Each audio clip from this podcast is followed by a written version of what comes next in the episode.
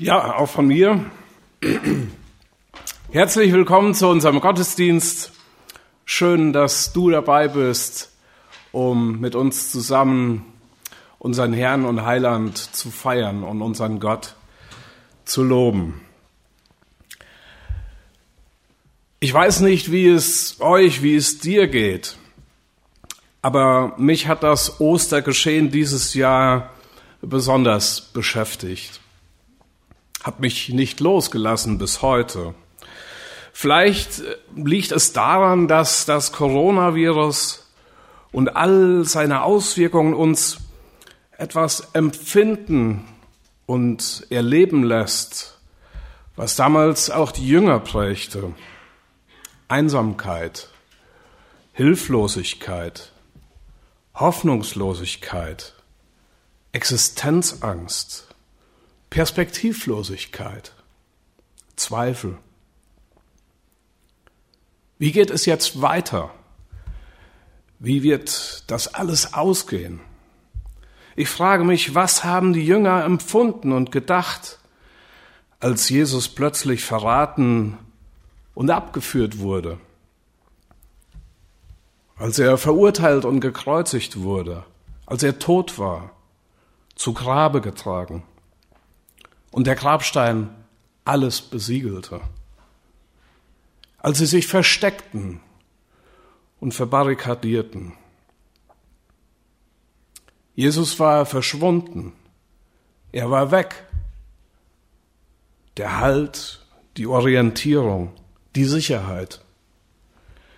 Ist es nicht das, was den Menschen auf der ganzen Welt gerade jetzt auch zu schaffen macht?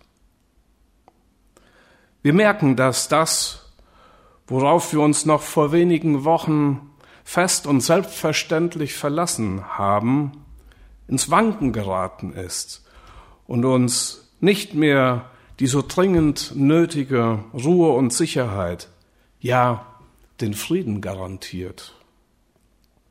Gesundheit, Wohlstand, Arbeit, Staat und so weiter. In den letzten Gottesdiensten durften wir etwas davon hören, wie es den Jüngern Jesu erging und wie es mit ihnen weiterging. Von den Emmaus-Jüngern, von dem zweifelnden Thomas. Die Jünger Jesu damals waren ganz persönlich in ihrem Leben, in ihrem Glauben betroffen und getroffen. Und wie froh und glücklich waren sie, als alle Ungewissheit weichen musste, weil Jesus, der Auferstanden, in ihre Mitte trat und ihnen zusprach, Friede sei mit euch. Mit Jesus, dem geschlachteten und auferstandenen Gottessohn, beginnt für seine Jünger ein neues Leben in seiner Nähe und in seiner Nachfolge. Das ist die frohe Osterbotschaft. Und ich will schon hier vorausschicken, dieser Jesus gibt auch uns heute Halt und Sicherheit und Orientierung, weil er stärker ist als jede Krise und größer als Krankheit und Tod. Denn er hat den Tod besiegt. Für uns. Ich frage dich ganz direkt, wie stehst du zu Jesus? Wie stehst du zu dem, der seinen himmlischen Thron verlassen hat, um hier auf Erden für deine Sünde und deine Schuld einzustehen, auf sich zu nehmen und an deiner Stelle die gerechte Strafe zu verbüßen, den Tod? Wie stehst du zu Jesus?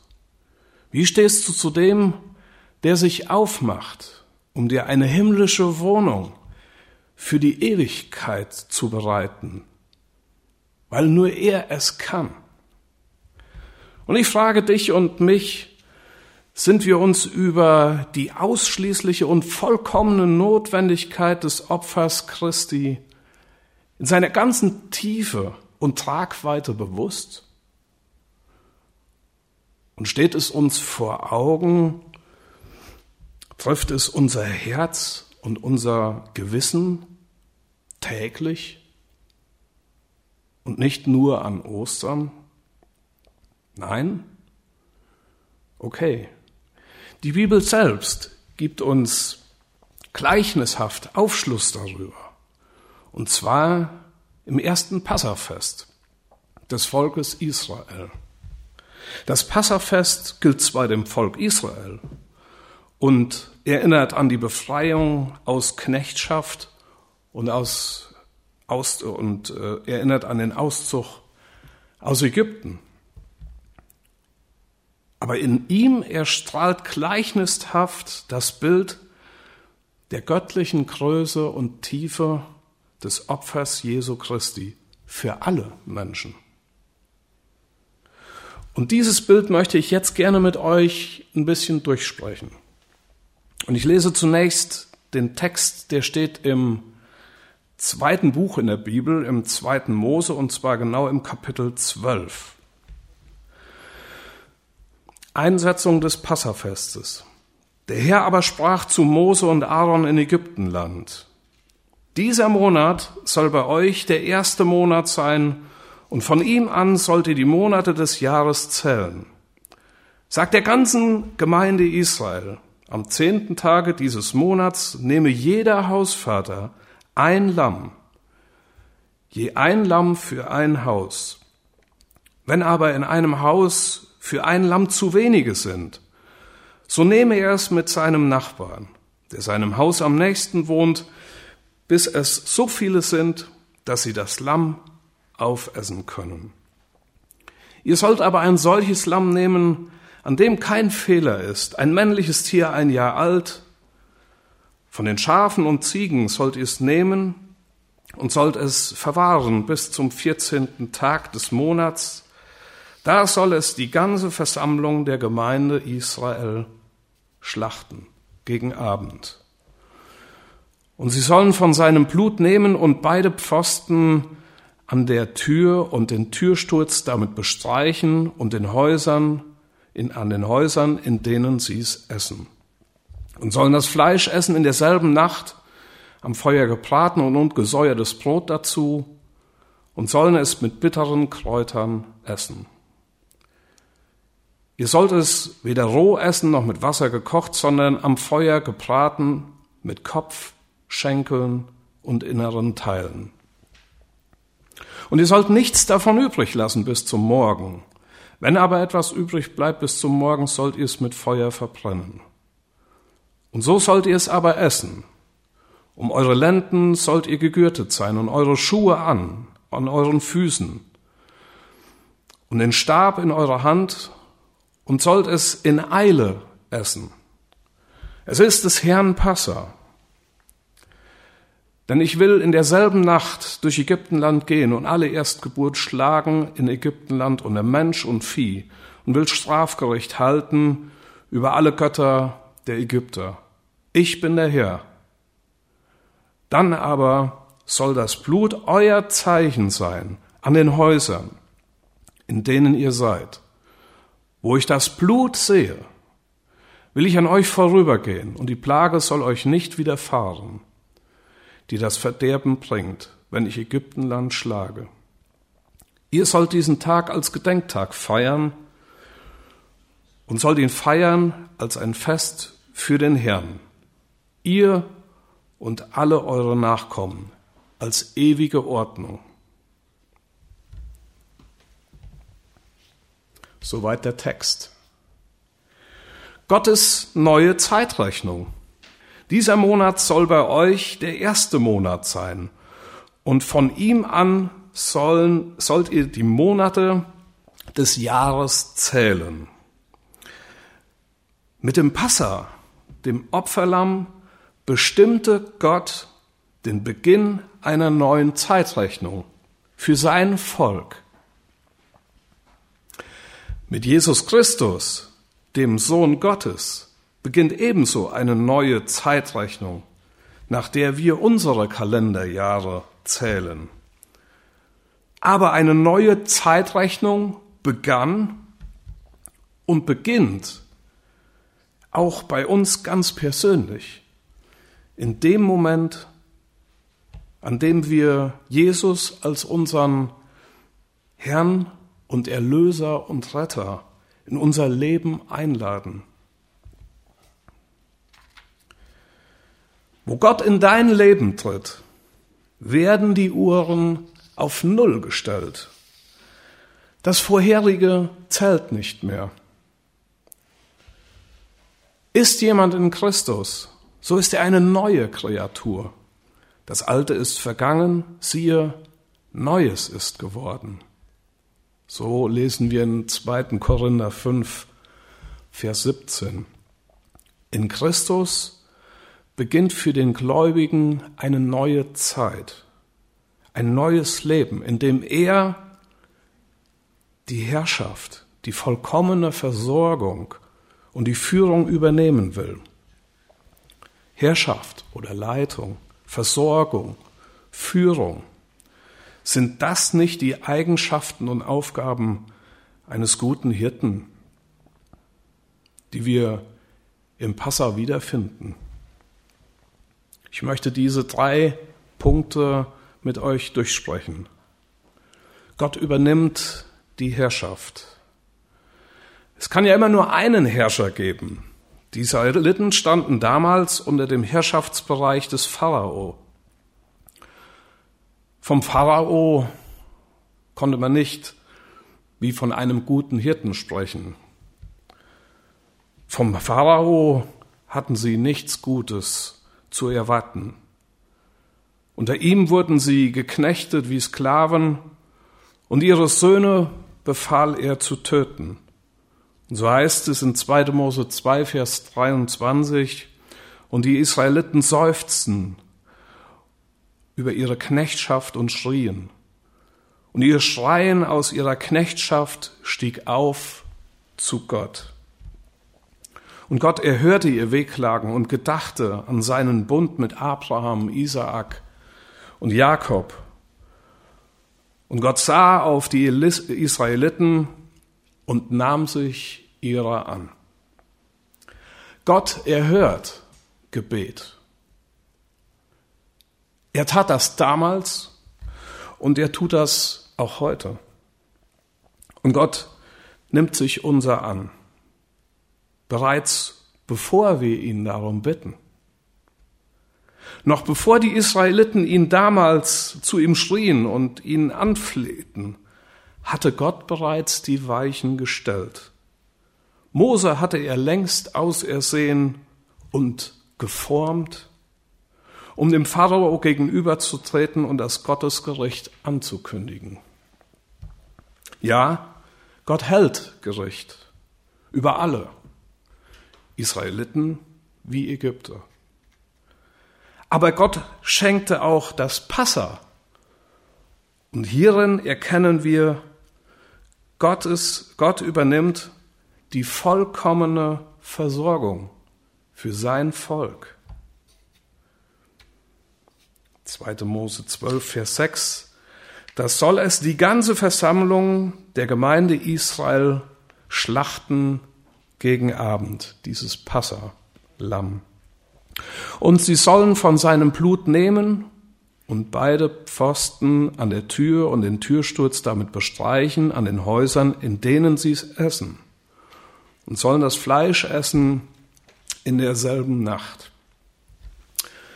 Blut und Fleisch, das sind zwei Bedeutungen, das sind zwei Schwerpunkte, die dieses Opferlamm hat.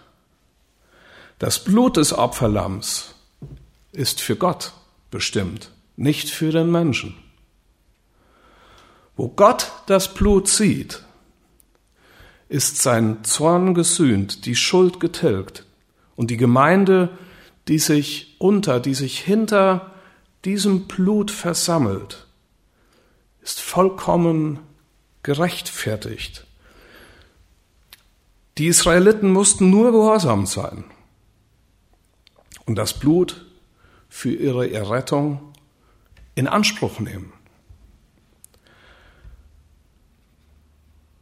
dass Jesus den Opfertod sterben musste, um den Menschen Rechtfertigung zu erwirken, musste auch sein Jünger Petrus erst noch lernen.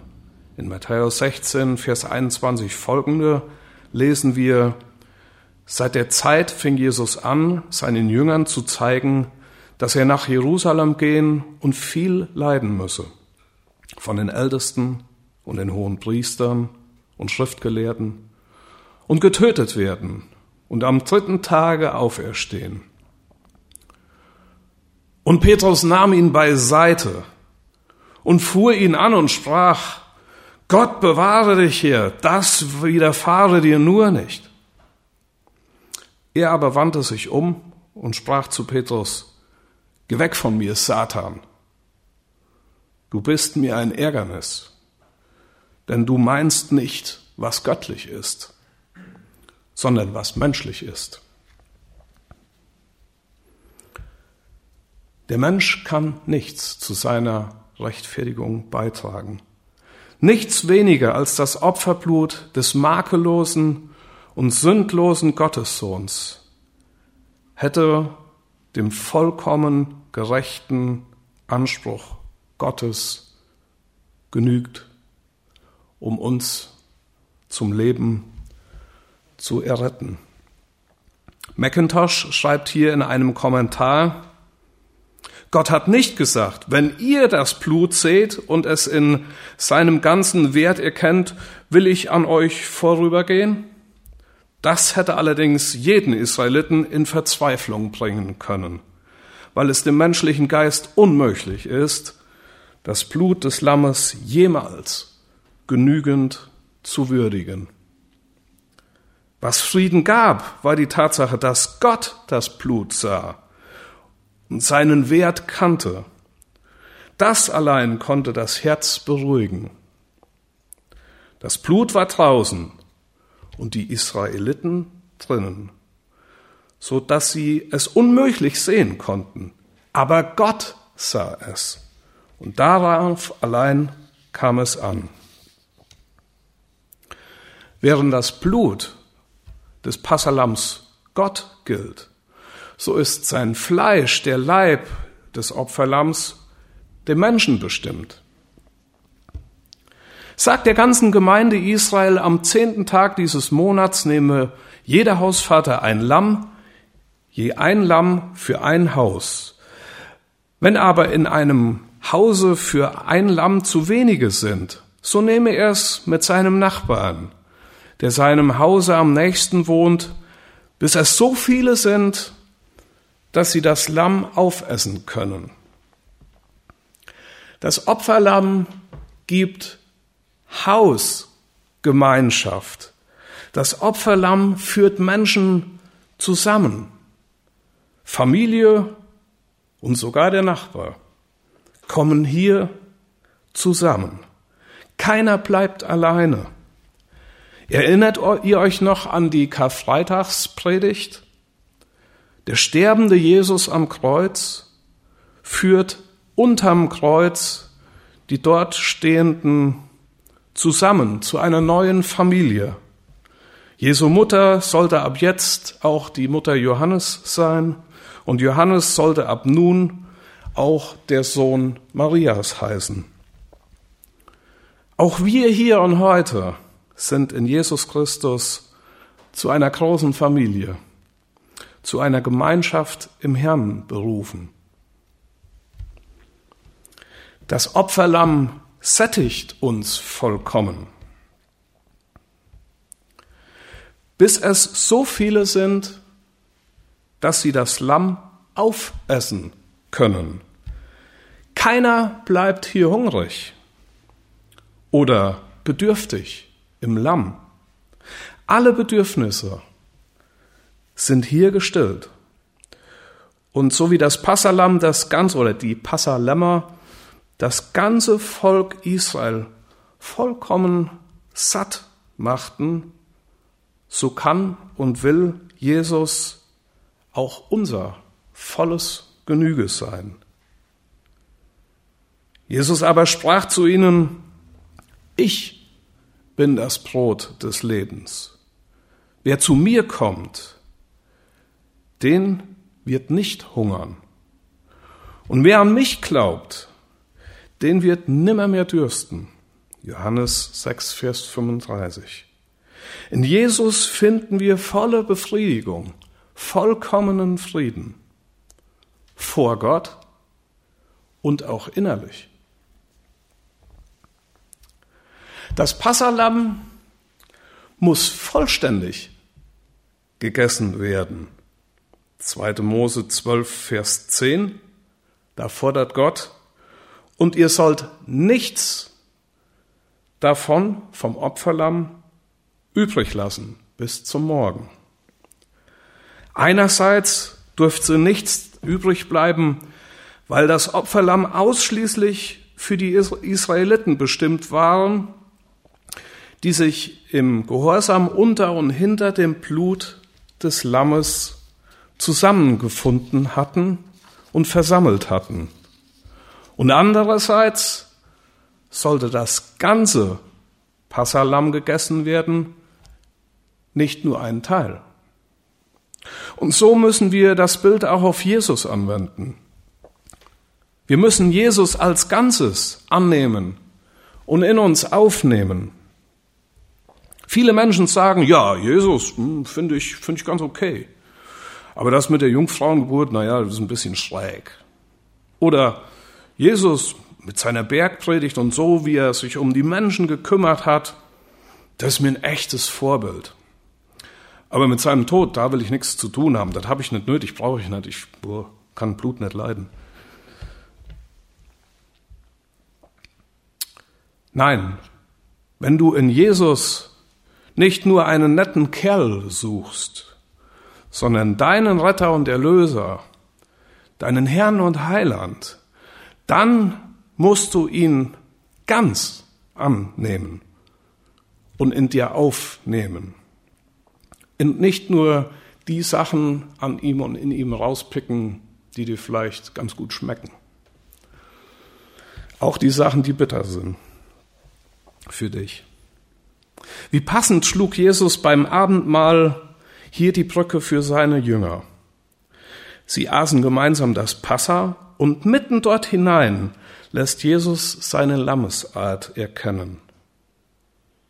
Wir lesen, und er nahm das Brot und dankte und brach's und gab's ihnen und sprach, das ist mein Leib, für euch gegeben. Das tut zu meinem Gedächtnis. Desgleichen auch den Kelch nach dem Mahl und sprach, dieser Kelch ist der neue Bund in meinem Blut, das für euch vergossen wird. Lukas 22, Vers 19. Bis hierhin haben wir betrachtet, im Lamm beginnt Gott mit dir eine neue Zeitrechnung, ein neues ewiges Leben. Im Lamm richtet Gott seine Herrschaft auf. Im Lamm erfahren wir vollkommene Rechtfertigung und Sättigung unseres Lebenshungers. Und nun der letzte Punkt, im Lamm beginnt und liegt Gottes Führung. Auch hier gibt uns das Passalam Aufschluss. Wie sollte das Lamm gegessen werden? In 2. Mose 12, Vers 11 lesen wir, so sollt ihr es aber lesen, äh, essen. Um eure Lenden gegürtet sollt ihr sein und eure Schuhe an den Füßen haben und den Stab in der Hand und sollt es in Eile essen. Es ist des Herrn Passa. Die Israeliten sollten zum Aufbruch bereit sein. Wohin? In das Land, das Gott ihnen zum ewigen Eigentum verheißen hatte. Gerettet und gestärkt durch das Lamm führt Gott sein Volk nun auf einem neuen Lebensweg zu seinem Ziel. Gott selbst geht ihnen voran, Tag und Nacht. In Feuer und Wolkensäule ist er ihnen nahe, weist ihnen den richtigen Weg. Und genau hier waren die Jünger Jesu in eine, in eine schwere Krise geraten. Wie ganz zu Anfang erwähnt, anders als beim Auszug aus Ägypten, wähnten sie sich plötzlich alleine gelassen. Jesus war verschwunden. Hatten sie vergessen, was ihnen Jesus noch vor, kurz vor seiner Gefangennahme am Ölberg vorhergesagt hatte? Ihr werdet alle Ärgernis nehmen an mir. Denn es steht geschrieben in Sacharja 13, Vers 7, ich werde den Hirten schlagen und die Schafe werden sich zerstreuen. Wenn ich aber auferstanden bin, will ich vor euch hingehen nach Galiläa. Nein, Jesus lässt niemanden im Stich, lässt uns nicht im Stich, lässt dich und mich nicht im Stich. Wie ein guter Hirte geht er uns voraus. Und er geht uns auch nach. Den Emmaus-Jüngern, wie dem zweifelnden Thomas auch. Und er will auch heute uns begegnen. In unserer Einsamkeit, in unserer Hilflosigkeit, in unserer Hoffnungslosigkeit und in Existenzangst, in unserer Perspektivlosigkeit und in unserem Zweifel. Fragen wir ihn, schreien wir zu ihm, beten wir, sprechen wir mit ihm in unserer Not. Wie geht es weiter? Wie wird alles ausgehen? Jesus selbst ist die Antwort. Er gibt uns Halt, er gibt uns Sicherheit und er gibt uns eine Ewigkeitsperspektive. Und er ist auch unser guter Hirte. Amen. Ich bete noch mit uns. Jesus, hab ganz herzlichen Dank, dass du dich von deinem Vater hast auf diese Erde schicken lassen.